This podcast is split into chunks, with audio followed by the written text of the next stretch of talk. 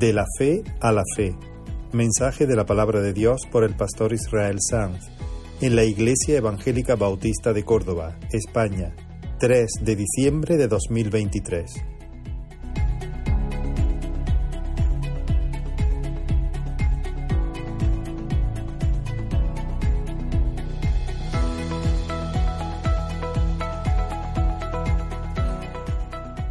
Muy bien, gloria al Señor. Os invito a abrir la palabra en el Evangelio de Juan, capítulo 4.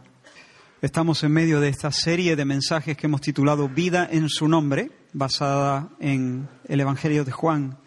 Y el texto que nos toca, que providencialmente nos toca, es Juan capítulo 4, a partir del versículo 43. Juan 4, 43, y vamos a leer hasta el final del capítulo. Tendréis el texto en pantalla.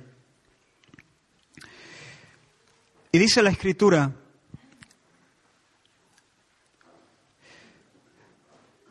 dos días después salió de allí y fue a Galilea, está hablando de Jesús, porque Jesús mismo dio testimonio de que el profeta no tiene honra en su propia tierra. Cuando vino a Galilea, los galileos le recibieron, habiendo visto todas las cosas que había hecho en Jerusalén en la fiesta, porque también ellos habían ido a la fiesta. Vino pues Jesús otra vez a Caná de Galilea, donde había convertido el agua en vino. Y había en Capernaum un oficial del rey cuyo hijo estaba enfermo. Este, cuando oyó que Jesús había llegado de Judea a Galilea, vino a él y le rogó que descendiese y sanase a su hijo, que estaba a punto de morir. Entonces Jesús le dijo, si no viereis, la, si no viereis señales y prodigios, no creeréis. El oficial del rey le dijo, Señor, desciende antes que mi hijo muera. Jesús le dijo, ve, tu hijo vive. Y el hombre creyó la palabra que Jesús le dijo y se fue. Cuando ya él descendía, sus siervos salieron a recibirle y le dieron nuevas diciendo, tu hijo vive. Entonces él les preguntó a qué hora había comenzado a estar mejor. Y le dijeron, ayer a las siete le dejó la fiebre. El padre entonces entendió que aquella era la hora en que Jesús le había dicho, tu hijo vive, y creyó él con toda su casa. Esta segunda señal hizo Jesús cuando fue de Judea a Galilea. Señor, te pedimos gracia para poder entender tu palabra. Dame, ayúdame a explicarla con claridad, pero sobre todo con fe en ti, con amor hacia tu nombre y hacia mis hermanos. Ayúdanos, Señor, a todos, a recibirla, a recibirla. Y que tu palabra, Señor, haga prodigio, haga, haga proeza en nuestro corazón, en el nombre de Jesús. Amén, amén. Hay un refrán que tiene origen bíblico, bueno, no, por lo menos hasta donde se sabe, Nadie es profeta en su tierra. Nadie es profeta en su tierra. Usamos esta expresión para referirnos a alguien que para desarrollarse, para alcanzar el éxito, para alcanzar una buena reputación, tiene que abandonar su entorno, salir de entre los suyos y buscar afuera lo que se le ha negado dentro de alguna forma. Piensa en un profeta. La expresión habla de un profeta. Pensemos en un profeta concretamente. Dios le ha dado a este hombre una gracia muy particular. Lleva metido en sus huesos un mensaje divino para su generación. Habla con autoridad y para quien tenga oídos para oír es muy fácil distinguir los acentos del cielo en su mensaje. Sin embargo, su cercano, la gente que, que le ha visto crecer, sus amigos de toda la vida, su padre, su madre, los tíos, los primos, los vecinos, encuentran generalmente dos dificultades dos dificultades a la hora de apreciar y de recibir aquello que Dios ha puesto en ese hombre. La primera de las dificultades es lo que he llamado la apropiación egoísta del profeta. Apropiación egoísta del profeta como alguien que, que nos distingue. ¿Alguien ha oído hablar aquí de Golosalvo? Mahora, Valdeganga, Fuente Alvilla, ¿Fuente Alvilla? Fuente Alvilla sí. Ahora sí, Fuentalvilla sí, Fuentalvilla es un pueblo de Albacete, pero resulta que Golosalvo, Mahora, Valdeganga y Fuente Alvilla son municipios limítrofes. Sin embargo, mientras que los primeros pasan completamente o casi desconocidos, casi todo el mundo ha, oído hablar de Fuente Alvilla. ¿Por qué? ¿Por qué? Porque es el pueblo de Andrés Iniesta, que es patrimonio de la humanidad. Andrés Iniesta, un jugador de fútbol que parecía estar interpretando el lago de los cisnes mientras iba haciendo regate y filtrando pases a los delanteros. Andrés Iniesta fue el que marcó el gol en la final contra Holanda, que nos dio el único mundial que, que España tiene en su haber. Ahora, habrá fuente albillense que no hayan visto jugar a, Andrés Iniesta nunca, porque el fútbol no, ni les va ni les viene, no, no, no, les gusta el fútbol. No valoran entonces a Iniesta por su virtud, tampoco lo valoran como persona porque sencillamente no lo conocen. Iniesta se fue del pueblo siendo muy pequeño. Sin embargo, ven a Iniesta como un icono, un icono que siendo de Fuente Alvilla les saca a ellos también del anonimato. Le hacen suyo porque de alguna forma Iniesta los distingue a ellos los sitúa en el mapa, les da cierto caché. Y lo mismo puede pasar con un profeta. Su gente puede encumbrar al profeta y hacerle un homenaje y nombrar la plaza mayor del pueblo con el nombre del profeta y no tener ningún interés por el mensaje del profeta. El mensaje no importa, lo importante es que es del pueblo.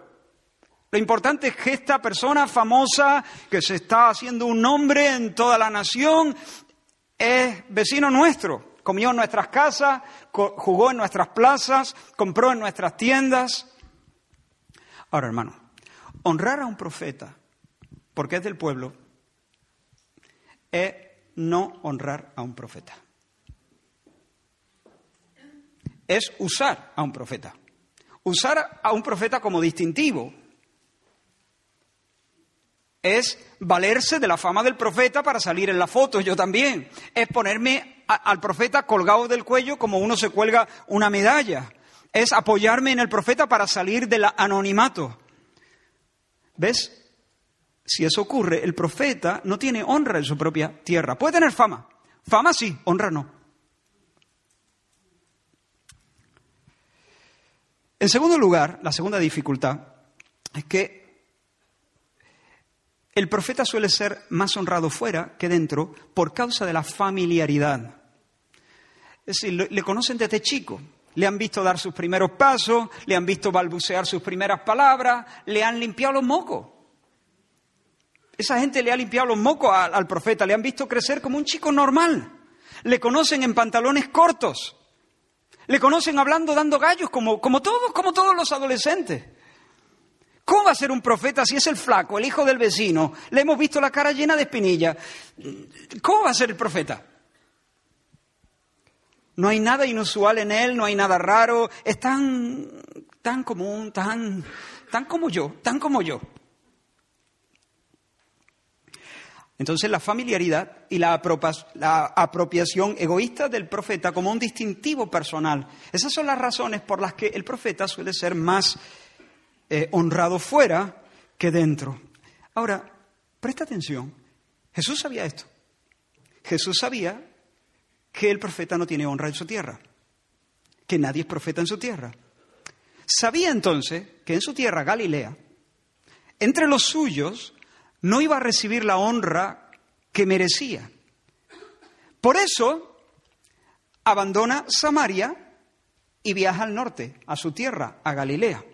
Al principio del capítulo, no sé si lo recordáis, Jesús, cuando supo que su popularidad estaba creciendo, cuando supo que su nombre estaba en boca de los fariseos, hizo un movimiento, salió, quiso salir de Judea e irse a dónde? A Galilea, al norte. Pero hizo una parada, ¿dónde? En el centro, en Samaria. Le era necesario pasar por Samaria porque tenía que revelarse a una mujer en Sicar y luego tenía que revelarse a un montón de gente en, en la ciudad, en esa ciudad samaritana. Por cierto, me hubiese encantado estar en esa ciudad de Sicar. Dos días se quedó Jesús allí. Me hubiese encantado, pues yo, imagino que en esa ciudad se palpaba en el ambiente el hambre espiritual de esa gente. Se, palpaba, se, podía ver la, la alegría estallando en los pechos de un montón de personas que estaban escuchando y recibiendo el mensaje del Evangelio.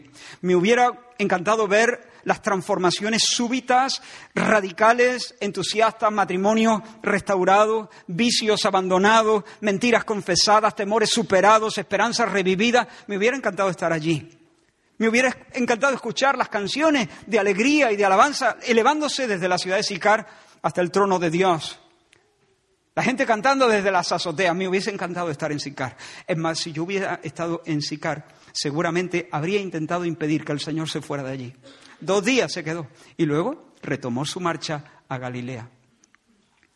Yo le diría, Señor, un momento, vamos a ver. Señor, eh, estamos en pleno avivamiento. Nunca tu ministerio ha vivido un momento tan dulce. La ciudad entera te está aclamando como el Salvador del mundo, Señor. Oye, ¿por qué no invertimos unos meses aquí, por lo menos algunas semanas? Algunas semanas aquí, porque el impacto que estás teniendo en esta, en esta ciudad pronto va, va a, a, a ser un incendio en toda la zona. Pero hermano, si yo hubiera estado allí y Jesús me hubiera explicado las razones para salir de Sicar e irse al norte a Samaria, me hubiese caído de espalda. Señor, ¿por qué nos vamos tan pronto?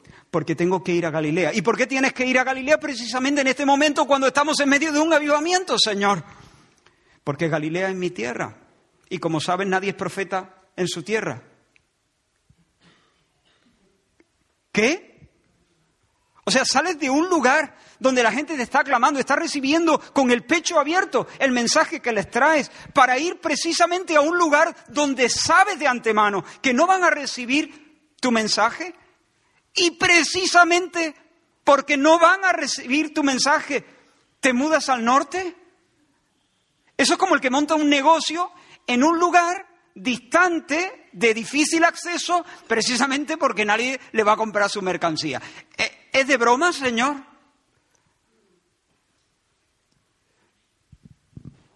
No, no es una broma. Jesús está buscando Galilea porque sabe que en Galilea no habrá avivamiento. Allí las multitudes no van a aclamarle como el Cristo y el Salvador del mundo. El Señor decide mantener un perfil más bajo en esta etapa de, su ministerio. Porque un estallido de avivamientos hubiera precipitado una crisis prematura con los líderes de, religiosos y sus discípulos todavía tenían que ser mejor entrenados, sus discípulos estaban verdes. Y lo que Jesús se trae entre manos es demasiado, demasiado importante como para hacerlo en el microondas. Hay un refrán que usamos que dice, vísteme despacio. Vísteme despacio que tengo prisa, exacto. las cosas hay que hacerlas a fuego lento, hay que hacerlas con paciencia, hay que hacerlas con esmero. ¿Por qué? Porque eh, tenemos que hacer las cosas atendiendo al detalle, porque la precipitación nos puede llevar a hacer algo, a cometer errores, que luego para subsanarlo van a requerir un tiempo del que no tenemos. Vamos a perder más tiempo subsanando errores que cometemos con la precipitación que haciendo las cosas con tiento y con buena letra. Entonces, Jesús quiere hacer las cosas con buena letra. Jesús quiere formar bien, a Jesús no le interesa la fama. Por eso lo que Jesús hace es una retirada estratégica. Jesús se baja del escenario, apaga los focos, no se engolosina con la fama, sino que prioriza el bien de la misión. Quiere el Señor darnos a nosotros también ese tipo de sabiduría. Una sabiduría de hacer las cosas que tienen, que estar bien hechas, eh, hacerlas bien. Y si para eso es necesario eh, renunciar a, ciertas cosas apetecibles, pues renunciemos. Ahora, dicho lo dicho, y ahora entramos en el meollo del mensaje. Dicho lo dicho, nos puede parecer muy raro lo que se dice en el versículo 45. Dice que cuando vino a Galilea, los galileos, ¿qué hicieron? Los galileos le recibieron. Le recibieron habiendo visto todas las cosas que había hecho en Jerusalén en la fiesta. Le recibieron. La, idea aquí es que le dieron una bienvenida calurosa. Otras versiones dicen lo siguiente, fue bien recibido por los galileos. Otra versión dice, le recibieron con los brazos abiertos. ¿Qué está pasando aquí? Jesús viaja a Galilea porque no espera recibir en su tierra eh, honra y lo que se encuentra es una multitud que está entusiasmada con, él. Muchos habían subido recientemente a Jerusalén, habían estado en la fiesta de la Pascua y como eh, explicamos hace algunas semanas, Jesús hizo allí algunos milagros y ellos lo vieron, habían visto los milagros que, que, el Señor había hecho ahí y cuando ahora le ven llegar a su, a su, tierra, a Galilea, le salen al encuentro, le saludan, le dan la bienvenida, le acogen, le miran expectantes y uno dice, vaya, parece que en esta ocasión va a ser, va a ser diferente, el profeta sí va a tener honra en su, en su propia tierra. No, hermano, Jesús no está siendo honrado. De nuevo estamos ante personas que reciben a Jesús sin recibirle. Reciben a Jesús sin recibirle. Es lo mismo que pasó en Jerusalén, ¿recordáis? Cuando Jesús hizo una serie de milagros en la fiesta, dice que muchos creyeron en su nombre viendo las señales que hacía. Jesús hace milagros y enseguida tiene una compañía, una multitud de personas allí queriendo hacerle la ola, apiñada en torno suyo, queriéndose hacer de Jesús, queriendo apuntarse a, a subirse a ese carro. Pero el Señor, nos dice Juan en el capítulo 2, si no recuerdo mal, que el Señor no se dejó impresionar por ello, no se dejó impresionar por ese estallido de fervor, por esa oleada de conversiones. Sabía que esos elogios, que esos amenes, no eran fruto de un verdadero avivamiento. Aquella fe era espuria, era superficial, era interesada. Aquella fe era nacida de un corazón que todavía estaba centrado en sí mismo. Por eso nos dice el texto que aunque muchos creyeron en Jesús, Jesús no creía en ellos. Jesús no se fiaba de ellos. Jesús no se fiaba de ellos. Estaban impactados por los milagros. Miraban a Jesús como una fuente de poder. Miraban a Jesús como un solucionador de problemas, como un allanador de caminos, como un quitamales, como un antídoto, como un curador o curandero. Y en Galilea está pasando lo mismo. Lo mismo. La multitud que le saluda no ve a Jesús como el camino al Padre, ve a Jesús como el camino a la salud, que es otra cosa.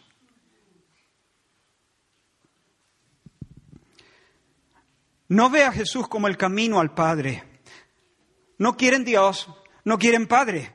Quieren bienestar social, quieren una vida buena debajo del sol. Toda esa excitación religiosa es espuma y esa fe no es fe, es negocio. Es negocio. Parece fe, pero no es fe. Es incredulidad con disfraz. Mirad, hermanos, el Señor Dios en el Salmo 2 dice, honrad al Hijo. Salmo 2, honrad al Hijo. Otras versiones dicen besad. Besad al Hijo, honrad al Hijo para que no se enoje y perezcáis en el camino, pues se inflama de pronto su ira. Y, y termina diciendo, bienaventurados todos los que en Él confían. Los que en el Hijo confían. Honrad al Hijo, benditos los que confían en el Hijo. Honradle, besad al Hijo, confiad en el Hijo. Imagínate, hermano, que el novio, un novio cualquiera, en el día de su boda, quiere honrar a alguno de sus invitados, especialmente a sus familiares, y por tanto los sienta en lugares destacados, en, en el convite, en los lugares principales. Junto a su mesa, el novio hace sentar en otra mesa aparte a sus padres, a los padres de la novia, y junto a sus padres y a los padres de la novia coloca a su reciente, o sea, a su flamante esposa, a la novia. La coloca allí.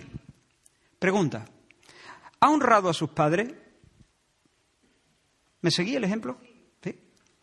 ¿Ha honrado a sus padres? Sí. ¿Ha honrado a su suegro? Sí. ¿Ha honrado a la novia?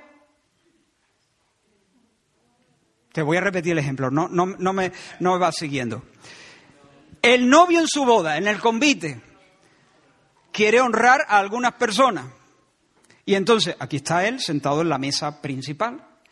Pero junto a la mesa principal coloca a sus padres, a su suegro y a su novia. ¿Ha honrado a sus padres? ¿Ha honrado a su suegro? ¿Ha honrado a su novia? ¿Y eso por qué? ¿Por qué no ha honrado a su novia? ¿Por qué lo que para unos es honra, para ella no es honra? Es de perogrullo, no tiene, no tiene historia, porque ella es su esposa, ella es carne de su carne, hueso de su hueso, de su hueso, en virtud del pacto matrimonial, ha venido a ser una sola carne con él. Ella no puede sentarla, ella tiene que estar sentada contigo. Honrada a la novia como si fuera uno de, los, de las personas importantes del convite, es deshonrarla, es ser injusto, ¿sí o no? Pues bien, hermanos, Jesús es el Hijo. Jesús es el Hijo, no el Capitán América al rescate. Él es el Dios verdadero, Él es el ungido, Él es el Cordero de Dios que quita el pecado del mundo, Él es el Señor, Él es el Rey amable sobre Sión, al que todos deben besar, Él es el heredero de las naciones, Él es el Dios fiel, Él es el Dios verdadero en el que todos deben confiar, Él es la verdad misma, Él es el, el verbo de Dios, Él es el Hijo. Y los vecinos de Caná le están mirando como el hombre que hace milagros.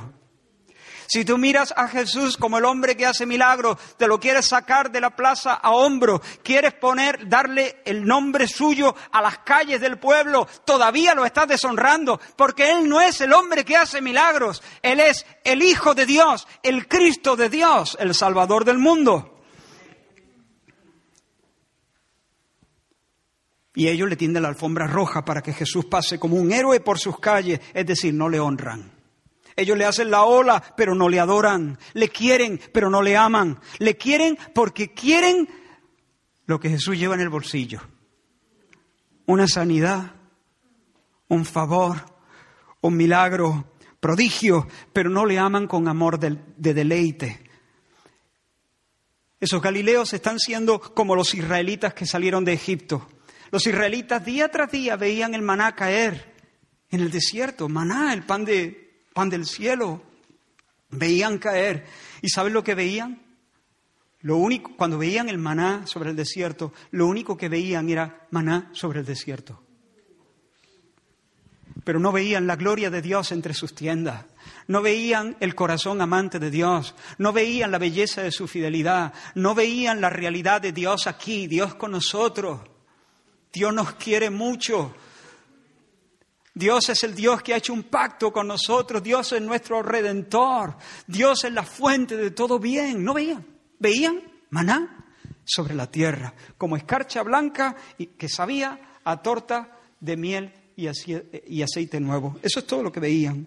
Aquel día los galileos, hermanos, hubieran estado dispuestos, como digo, a nombrar a Jesús hijo predilecto de sus ciudades. Pero todo lo que tenían era una fe milagrera, fe milagrera. Y fe milagrera no es más que ceguera, dureza de corazón. Ven a Jesús como un hombre con poderes, pero eso no es honrarle, porque Él es el Hijo. Y pronto se divulgó la noticia, hermanos, de que Jesús estaba en Caná y un oficial del rey, nos dice el relato, un cortesano de Herodes Antipas, que vivía a 30 kilómetros en la ciudad de Capernaum, a 30 kilómetros de Caná, se entera que Jesús está allí y entonces se dispone inmediatamente a verle, porque su hijo se estaba muriendo. Su hijo estaba ardiendo en fiebres, seguramente la ciencia había dicho su última palabra, y cuando logró ver a Jesús, derramó ante él su súplica. Nuestro texto dice que le rogó que descendiese y sanase a su hijo que estaba a punto de morir. Quiero que te, que te pongas un poco en el pellejo de, de ese hombre. Se dice rápido, pero la angustia, la angustia debe ser muy intensa, muy profunda, muy desagradable. Escucha la respuesta de Jesús. Entonces Jesús le dijo, si no viereis señales y prodigios, no creeréis. ¿Se lo dice a él o se lo dice a todos?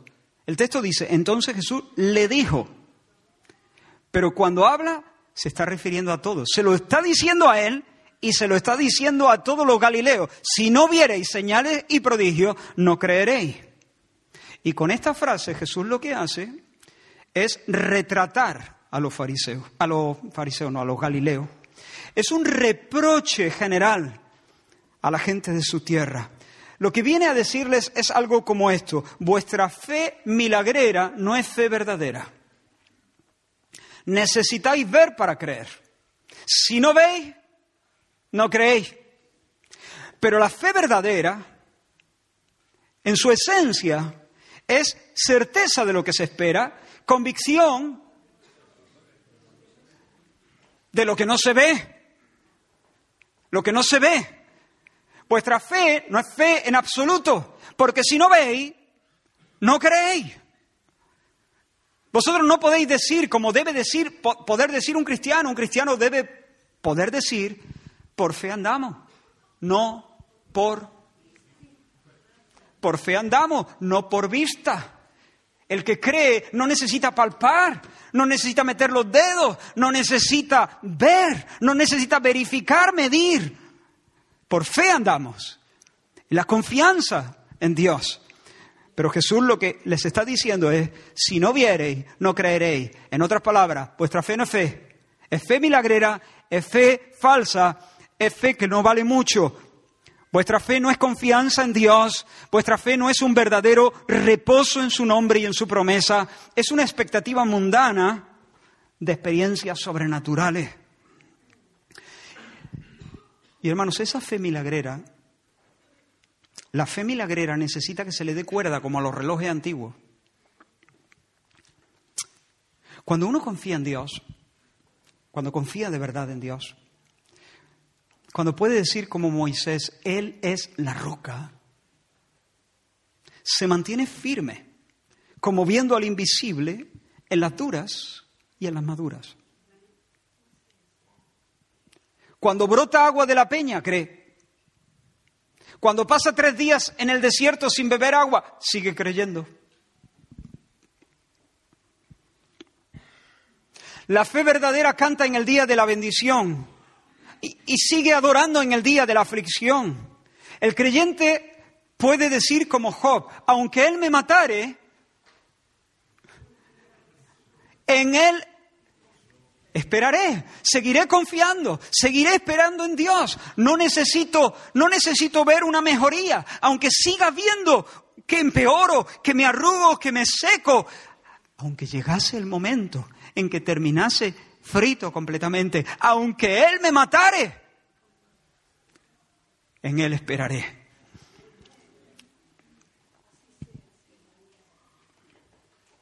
Sin embargo, quien mira a Cristo como el enfermo que mira un antibiótico,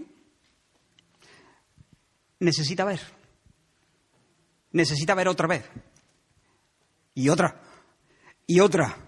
Y experimentar constantemente, a cada tanto, que Cristo funciona, que, funciona, que esto funciona.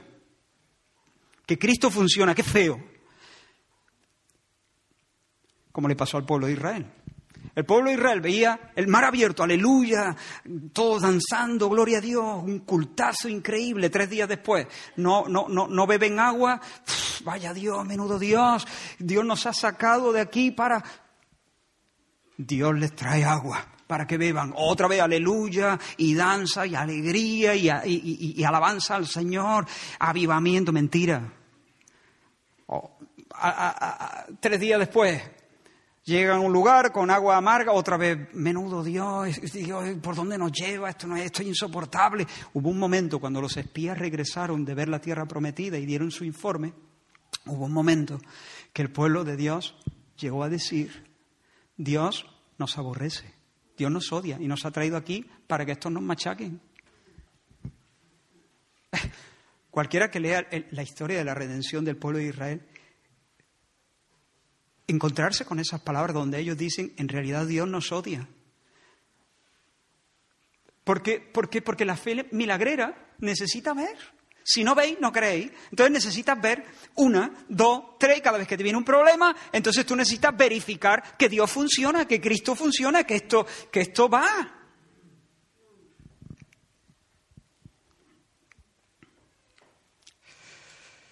Porque si no lo veo, entonces me decepciono con Dios, renuncio a la fe, añoro Egipto.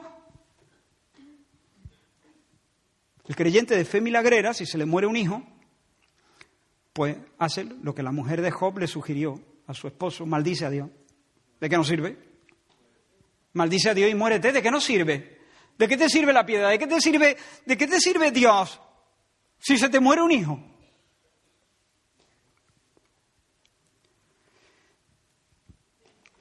Quien, quien descansa en esta fe milagrera necesita que Dios proteja a sus niños, bendiga su economía, le conceda un buen estado de salud, por lo menos mediano, le dé un marido o una esposa mmm, y ponga en su sitio a la gente que le molestan. Y si deja de ver, deja de creer. Lo que Jesús está diciendo de sus paisanos es algo así. Mirad, vecinos, sois como el pueblo de Israel en el desierto. En el momento en que no veis, dejáis de creer, empezáis a murmurar contra Dios y os volvéis contra Dios. No confiáis en Dios, vuestra fe no es fe, no descansáis en su nombre y en su palabra.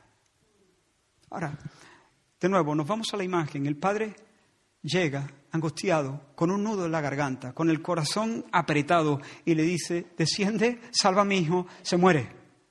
Y Jesús lanza un reproche duro. Si no veis, menuda fe milagrera hay aquí. Menuda fe de pacotilla. Uf. ¿Cómo responde ese padre angustiado a ese palo del Cristo? Ten en cuenta que este es un hombre importante. Es un cortesano de Herodes Antipas. Este es un tipo rico, es un tipo poderoso, con contactos. Y Jesús básicamente está diciendo aquí vuestra fe, así en público, a él y a todo, vuestra, vuestra fe vale muy poco.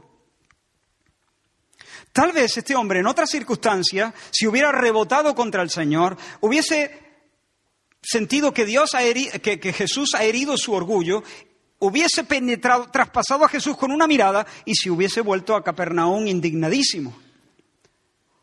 Pero ay, hermano, su hijo se está muriendo. ¿Cuánto bien nos hacen las pruebas?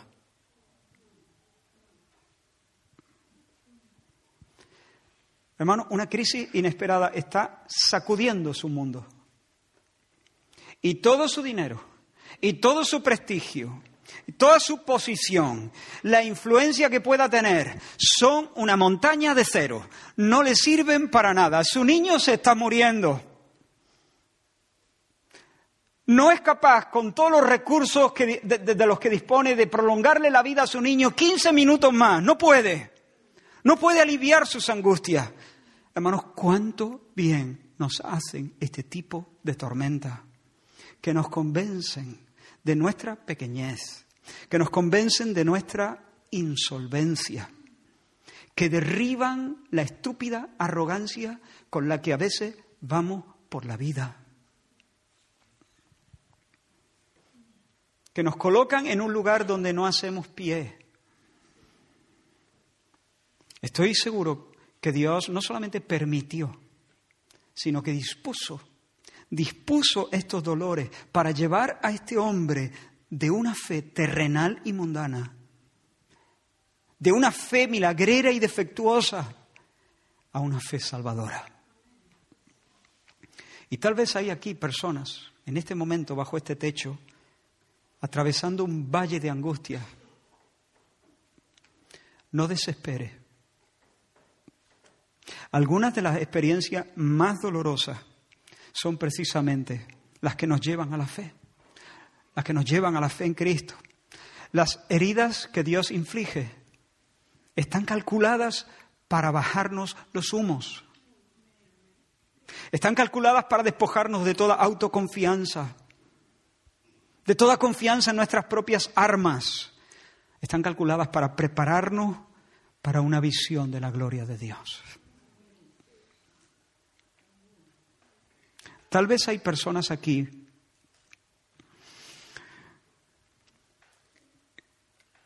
que si el Señor les suelta un palo como este, se irán indignadísimas. Pero seguramente habrá personas aquí que están justo en el momento preciso para ser confrontadas por el Espíritu Santo. Y para que el Señor pueda darte un meneo y decir, tu fe es una fe defectuosa. y no te rebotes. ¿Cuál fue la, la respuesta de este hombre? Su orgullo seguramente ha sido herido, pero este hombre, como Jacob, con el muslo desencajado, siguió peleando. Decide insistir y el oficial del rey le dijo, Señor, desciende antes que mi hijo muera. Quiero que te des cuenta, Señor, desciende antes que mi hijo muera. Date cuenta que la fe de este oficial está llena de defectos. No se da cuenta delante de quién está. ¿Y cómo lo sabemos? Bueno, porque arma su frase. Su frase tiene ideas preconcebidas que, que nos muestran sus graves errores teológicos. En primer lugar, piensa que Jesús, para sanar a su hijo, tiene que viajar 30 kilómetros hasta Capernaum. Desciende, dice, desciende. Jesús tiene que entrar en contacto con el, con el muchacho, tiene que, yo qué sé, tiene que tocarlo, o tiene que mirarlo, o tiene que hablarle, o tiene que estar allí. Jesús tiene que descender, desciende. En segundo lugar, piensa que a Jesús le queda muy poco tiempo. Desciende antes de que muera. Este hombre tiene en la mente que como muera se acabó. Como la muerte de su, la última palabra ya está todo dicho. No sabe con quién está hablando. Jesús no tiene que estar en Capernaum. Y Jesús se ríe de la muerte. Se ríe en el sentido de que, de que la, la, la pasa por encima. No que la muerte sea una risa, ¿no? sino que la pasa por encima. No es ningún obstáculo para el Señor. Desciende antes que mi hijo muera. Ahora, congela esa imagen. Allí tienes al Padre rogando, después de haber recibido el palo del Señor, rogándole. Eh, el hombre, no sé cómo lo ha encajado, pero el hombre sigue lo suyo, Señor, vale, vale, admito el reproche, me quedo con el palo dado. Eh, sí, mi fe de pagotilla, mi hijo se muere. Desciende y sálvalo. Desciende antes de que muera. Congela un momento esa imagen. Dios demanda, Salmo 2, honrad al Hijo. Dios demanda a ese hombre, honra a mi Hijo. Ese hombre está delante del Hijo y le dice, salva a mi Hijo. Ese hombre ve a Jesús no como el Hijo, sino como un hombre que puede hacer un milagro. Allí tienes a Dios diciendo, Dios diciéndole al hombre, honra a mi Hijo. El hombre diciéndole a Dios, salva a mi Hijo. ¿Tiene la imagen? Y Dios, a ver, Dios sería perfectamente misericordioso si manda a ese hombre de vuelta a su casa sin concederle su petición. Misericordioso, he dicho.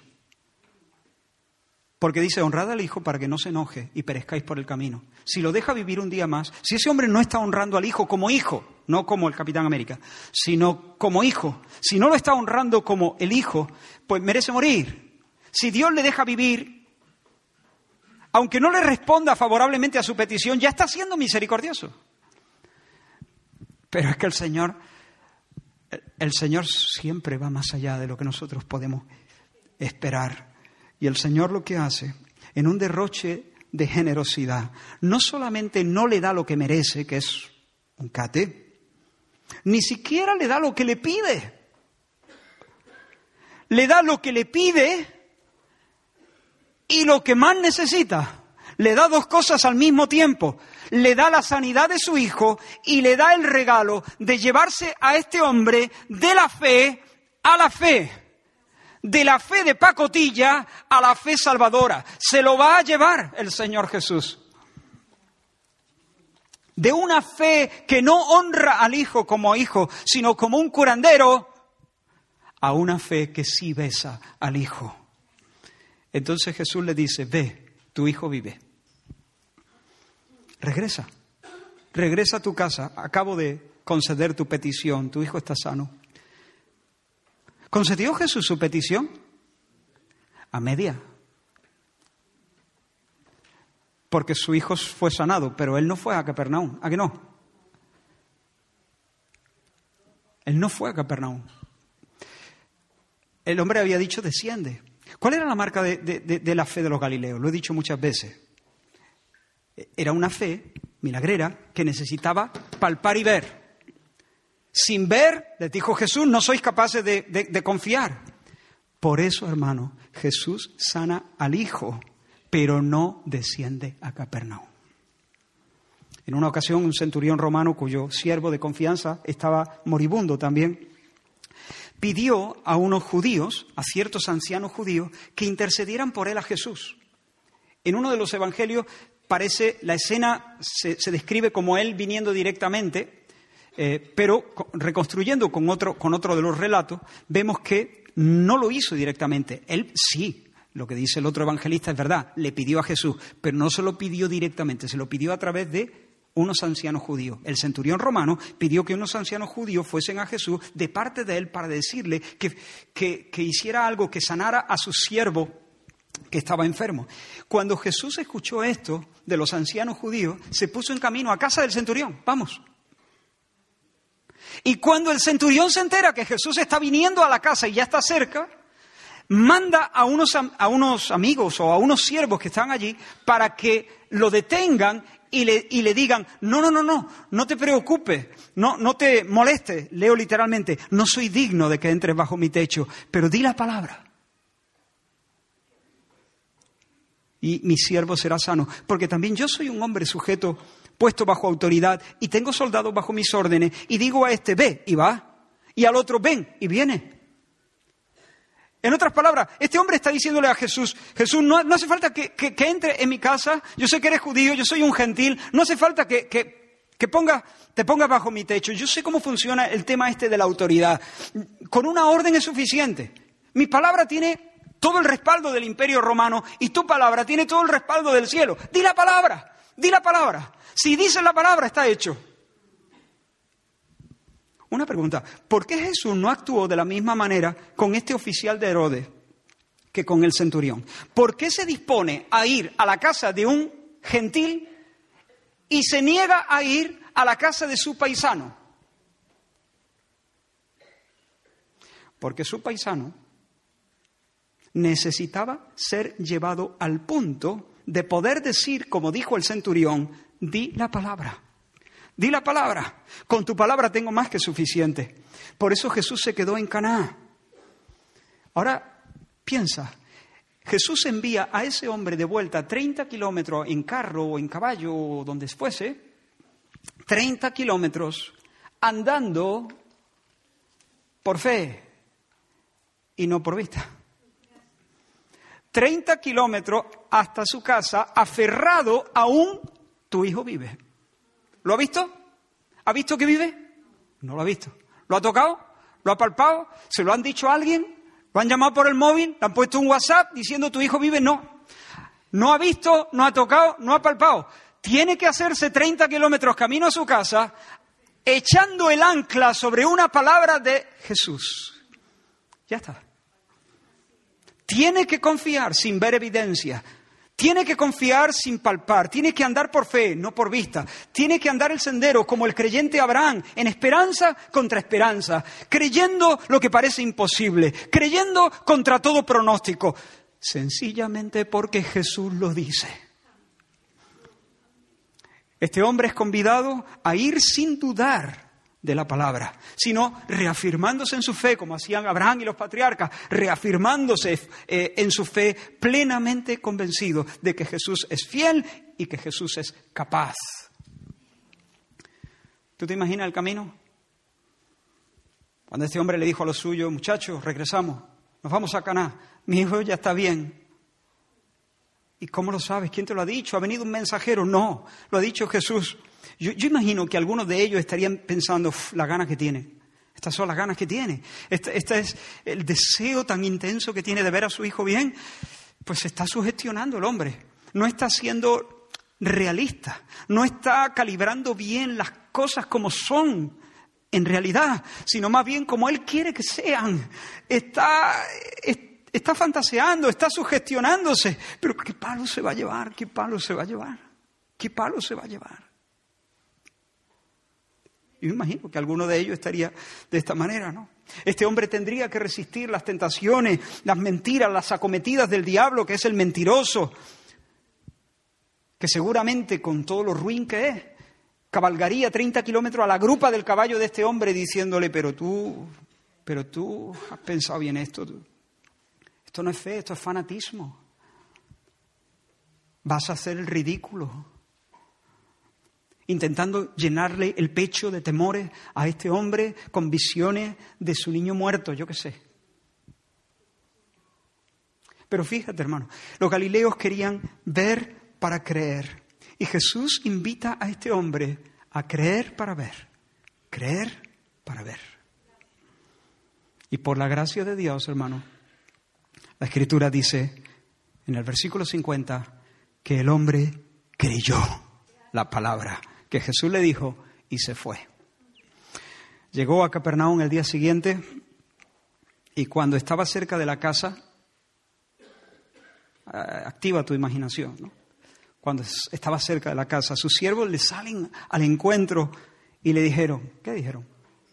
¿Qué le dijeron? Las mismas palabras que Jesús le había dicho, tu hijo vive, tu hijo vive. Entonces él pregunta, ¿a qué hora exacta? ¿A qué hora exacta comenzó a estar mejor? Y ellos le dicen que justo a las siete le dejó la fiebre. A las siete. Eran las siete cuando le dejó la fiebre. Y, y, dice la escritura que cuando este hombre corrobora que la fiebre le dejó al chico, a la misma hora que Jesús pronunció las palabras, creyó. Pregunta, ¿cómo que creyó? ¿Acaso no iba creyendo ya? ¿Acaso no había creído? Dice que creyó en la palabra, creyó en la palabra, lo acabamos de leer, el hombre que creyó la palabra que Jesús le dijo. Sí, hermanos, había creído, pero había confiado en el poder de Dios y en la bondad, o sea, en el poder de Jesús y en la bondad de Jesús para sanar a su hijo. Pero ahora su fe ha sido llevada un paso más. Su fe ha sido perfeccionada. Ahora ya no está viendo únicamente el milagro en el cuerpo de su hijo. Ahora está viendo la gloria del que dijo la palabra ayer a las siete. Ahora ya no está viendo solamente maná sobre el desierto. Ahora está viendo maná sobre el desierto y la gloria del invisible que pone la mesa todos los días en el desierto, que nos quiere, que es fiel a su palabra, que tiene un pacto hecho con nosotros y que nos lleva camino a la gloria. ¿Entiendes?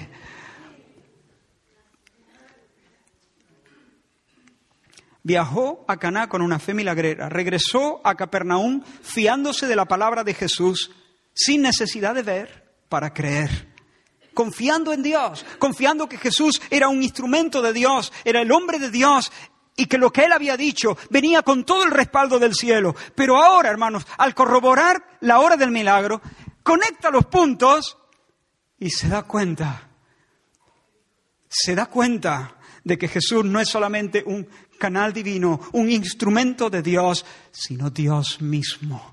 El Dios mismo que pronuncia palabras creadoras, el Dios que dijo sea la luz, el Dios que hace todas las cosas por cuya palabra fueron hechos los cielos y la tierra, Emanuel, el viviente presente. Ahora sí, ahora sí está honrando al Hijo como Hijo. Ahora sí está honrando a, Jesús como el rey en Sión, como el rey de los siglos. Ahora sí está besando a Jesús como el Hijo de Dios y como el Cristo, como el Mesías. Y ahora, hermano, está dispuesto a recorrer ya no, no, ya los 30 kilómetros hacia la siguiente ciudad, sino todos los kilómetros que le restan en su vida, hasta la plena posesión de la gloria, no por vista, sino por fe cuando uno ve la gloria detrás del milagro, cuando el milagro ha dejado de ser milagro para convertirse en señal, porque señala a algo que está más allá del milagro. Cuando la sanidad del niño ya no solamente te permite ver la salud restaurada en el cuerpo del muchacho, sino te permite ver que hay un Dios vivo que está con nosotros, que se nos da en Jesús. Entonces, tú ya no necesitas, em, tú ya puedes, puedes recorrer el resto de los kilómetros hasta la posesión de la, de, de la patria, los puedes recorrer como ese padre recorrió los 30 kilómetros de Caná a Capernaum, por fe, por fe y no por vista. Imagino que ese hombre tuvo que atravesar situaciones difíciles, imagino que perdió a seres queridos, imagino que encaró la muerte también, imagino que lloró, pero desde entonces lo hizo como un creyente, lo hizo como un discípulo de Jesús, lo hizo desde la fe, desde la fe verdadera que ahora latía en su alma. Vivió diciendo como Pablo, lo que ahora vivo en la carne, lo vivo en la fe del Hijo de Dios, el cual me amó y se entregó a sí mismo por mí. Y todavía nos queda la apoteosis. No solo este hombre fue llevado a la fe verdadera, es que toda su familia se convirtió. Toda su familia se convirtió al Señor. El hombre fue en busca de Jesús, comido de angustia, buscando la restauración física de su hijo, y un día después todo su mundo había cambiado. Su esposa, sus niños, tal vez hasta algunos de sus siervos, ahora están llenos de esperanza. El desierto se ha convertido, como dice el profeta, en un campo fértil. En la casa de este hombre resuena el canto de los redimidos.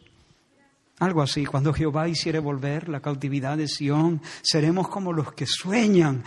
Entonces nuestra boca se llenará de risa y nuestra lengua de alabanza. Grandes cosas ha hecho el Señor con nosotros. Estaremos alegres. Igual que caminó 30, 30 kilómetros aferrado a tu hijo vive, ahora toda esa familia pueden vivir con el ancla echada en Jesús es el Cristo, el Hijo del Dios viviente. Y todas las promesas de Dios son sí en Él y amén por medio de Él. Quiero cerrar este mensaje eh, llevándote un momento al Calvario, a los pies de la cruz. Allí está Jesús muriendo por los pecadores. Em, y quiero que estés ahí sin disimulos, con todas tus angustias, con todos tus temores, con todos tus miedos, con todo tu pecado, tu pecado, tu mancha, tu locura. Y tal vez eh, el Señor quiera confrontarte hoy y te diga, tu fe, tu fe hasta aquí no vale un duro. Es una fe milagrera que necesita palpar y ver, es una fe. Tú quieres un Jesús jarrillo de mano. Tú quieres un Jesús que te eche un cable.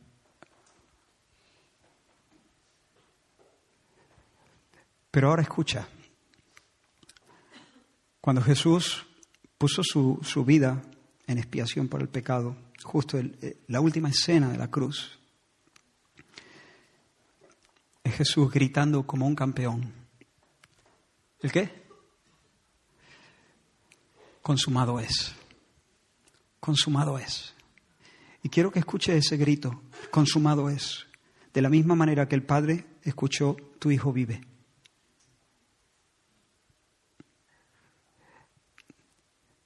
Quizá está aquí con mucho pecado, con historias muy vergonzosas, con historias muy vergonzosas. Eh, Jesús no te va a echar un cable, Jesús no te va a hacer un milagrito. Jesús quiere restaurarte y que experimente el perdón de pecado. Hay esperanza, hay esperanza, pero necesita, eh, eh, necesita recibir esta palabra con fe auténtica consumado es. Y empezar a recorrer los kilómetros que te restan con, un, con ese consumado es en el centro del corazón. Necesitas abrazar a Jesús como Salvador, como Señor y como tu alegría. Y si estás aquí y has venido con una fe, bueno, milagrera, con una idea mm, equivocada, quiero que, que reciba la reprensión del Señor y que recibas también la buena noticia por su sacrificio en la cruz. El Señor hace posible que tú puedas ser llevado de la fe milagrera a una, a una fe auténtica que besa al Hijo, que le cree, que no necesita mañana, mañana cuando estés oprimido, aplastado por enfermedades, que sigas caminando. ¿Por qué? Porque Jesús ha dicho consumado es. Mañana, cuando hay un problema en la familia y tú no sepas cómo se arma este rompecabezas y no sepas cómo se va a arreglar esto y sientas que la, angustia te está matando, a, consumado es. Y sigas caminando bajo el consumado es. Y cuando la vejez caiga sobre ti como un bandido y, consuma tu fuerza y prácticamente... Eh, y a lo mejor te asuste la idea de, ser una carga para los demás, consumado es. Yo tengo una palabra del Señor. No puede, y cuando el diablo te diga, pero tú, ¿quién te crees que eres? Esto es para consumado es. Consumado es. Consumado es. Así es como se andan los kilómetros de la vida cristiana. No desde Caná hasta Capernaum, sino desde hoy hasta la posesión de la patria. Amén en tus luchas con las tentaciones, en tus luchas feroces con las tentaciones, donde el diablo te, dice no vas a salir, no vas a salir, no vas a superarlo, siempre vas a ser igual, siempre vas a ser igual, de esta no, esto no sale, esto no es para ti, tú no tienes la fuerza suficiente. Consumado es. Consumado es.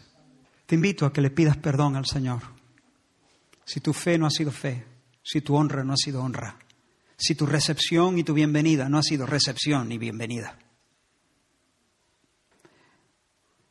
Pero también te pido que le digas, Señor, implanta una fe verdadera en mi corazón, para que yo hoy salga de aquí, de esta puerta, besando al Hijo, besando al Hijo. Amén.